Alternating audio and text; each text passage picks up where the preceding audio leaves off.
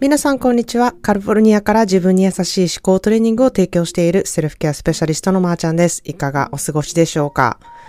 えー、皆さんはね、あの自分がよく調べることについて考えたことがあるでしょうか？あの、何をね、よくググったりしますか？なんかこうインターネットで、あ、なんかこれ調べてみようって思うことって何が一番多いですか？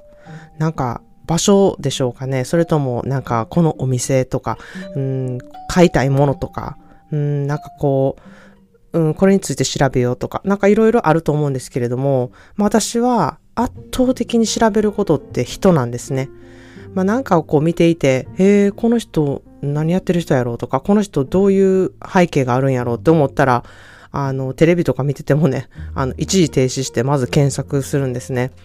で、まあ映画とかも、あの、誰かと一緒に見てても、テレビをね、誰かと一緒に見てても、あ、なんかこの役者さんとか、このアナウンサーさんってとか、あの、この、あの、芸人の人はとか、あの、パッと思いついたら横でこう携帯で調べてるみたいなことが、うん、すごく多くて、あの、人について調べることがめちゃくちゃ多いなって 自分で思います。まあ、自称人間オタクなので、まあそこ、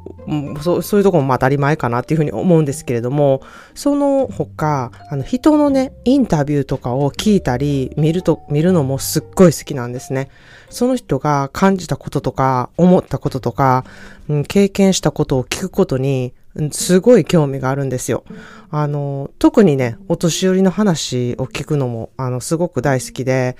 うん、どんな人でも、あの、その経験したことをこう聞いてるだけで、なんだろう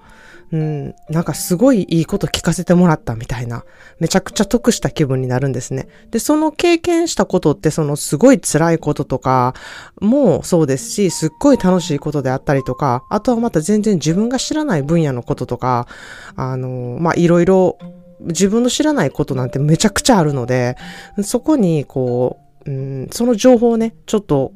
その人の観点で教えてもらえたっていうところにね、あの、めちゃくちゃ嬉しく感じるんですね。で、あの、その時にね、あの、うん、感じたこととかっていうのは、私が感じることとはまた全然違うので、すごい興味があるんですね。まあ、そんな風にね、こう、いろんなインタビューとか、経験談とかをね、あの、聞いていると、あのちょっと共通してることが、あの、あったんですね。で、それって何かっていうと、あの、うん、愛とか幸せとか、こう、ハピネスというか、なんか、そこなんですよね。たどり着くとこはみんなそこみたいな感じにすごく感じてくるんですね。で、よくこう人は愛し愛するために生きているみたいなことを言うんですけれども、なんかそれって恋愛事とかだったり無条件の愛とかだったり、なんかこう他の人に求めたりとか自分も他の人に対してこう、なんか愛することっていうこういうふうにね、こう思いがちなんだなんですけれども、私は完全にここは自己愛。自分を受け入れて無条件に愛することっていうことが、こう、なんか人生のテーマというか、みんなそこをこう追求しているんだなって、そのことについて話しなくても、結果そうなんやなっていうふうにすごくいろんなインタビューを見てると思うんですね。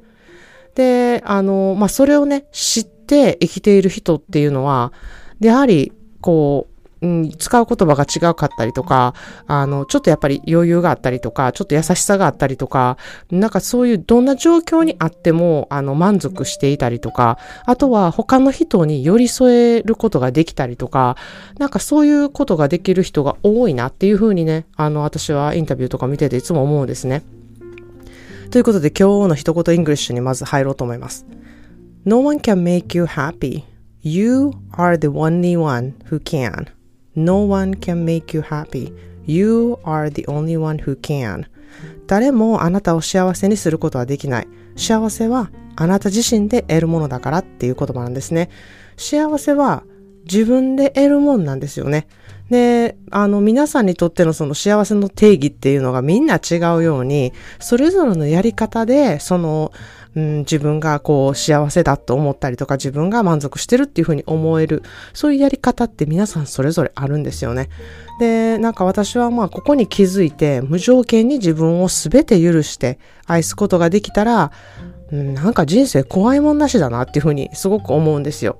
でだけど、あの、一度ね、そのことに気づいたらもう、なんか人生怖くない、大丈夫っていうわけじゃなくてですね、なんか常にそれを意識してキープすること、そういうことをする思考でないと、あの、続かないなっていうふうに思うんですよね。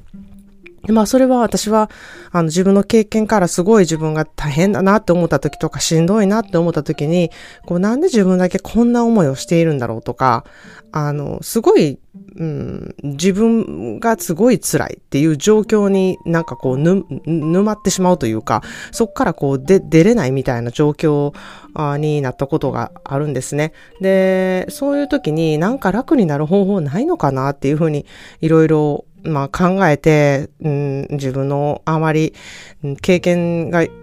こうあまり積んでないからかなとか、自分がまだまだの人間だからかなというふうに思って、まあいろんな本を読んだりとか、クラスを取ったりとか、まあヨガにハマったりとかして、こう自分の思考次第で、あの自分を受け入れて、自分を愛すことができるっていうことが、こう、うんそこ、そこを目的にこう頑張らないといけないんだな、みたいな感じに思ったんですね。で、まあ、それからはちょっと本当にふっと軽くなって、こう思考癖っていうものは本当に、あの、一晩でこう変わるものじゃないので、あの、まあそこに、こう、うん、常に意識して訓練していく必要性があるんだなっていうふうに気づいてから本当にあのそこだなっていうふうに分かってからはまあ楽になったんですけれども常にこうその思考のトレーニングにつを続けていかないといけないなっていうことも分かったんですね。で、まあ本当に訓練って言ってもそのしんどいことじゃなくって、この訓練をすればするほど本当に自分が楽になるし、しんどい思いから逃れることも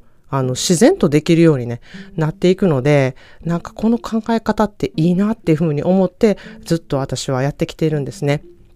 で、まあ本当にエクササイズと一緒でトレーニングをしていると、こう何かあっても体力がまだあるので乗り越えられるっていうように、思考もあの筋肉と同じように衰えないようにこうトレーニングしていくことっていうのが、あのすごい大事だなっていうふうに私は思っています。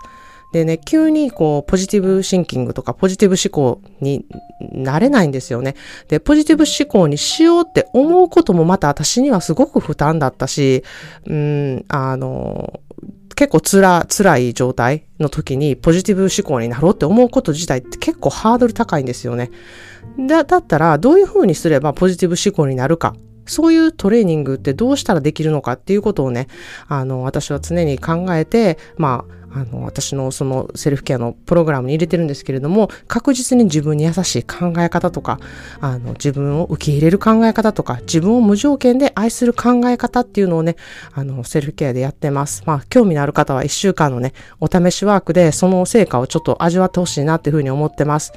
ということで今日はあなたを本当に幸せにすることができる人の見つけ方、まあ、つまりそれはあなた自身ですっていうことについてね、お話ししていました。このエピソードが良かったなと思ったら、フォローまたはシェアの方していただけるととっても嬉しいです。それでは皆さんも今日もいろいろいてよしをモットーに、あなたらしい素敵な一日をお過ごしください。Thank you so much for tuning into this episode. See you in the next episode. Have a wonderful self-care day.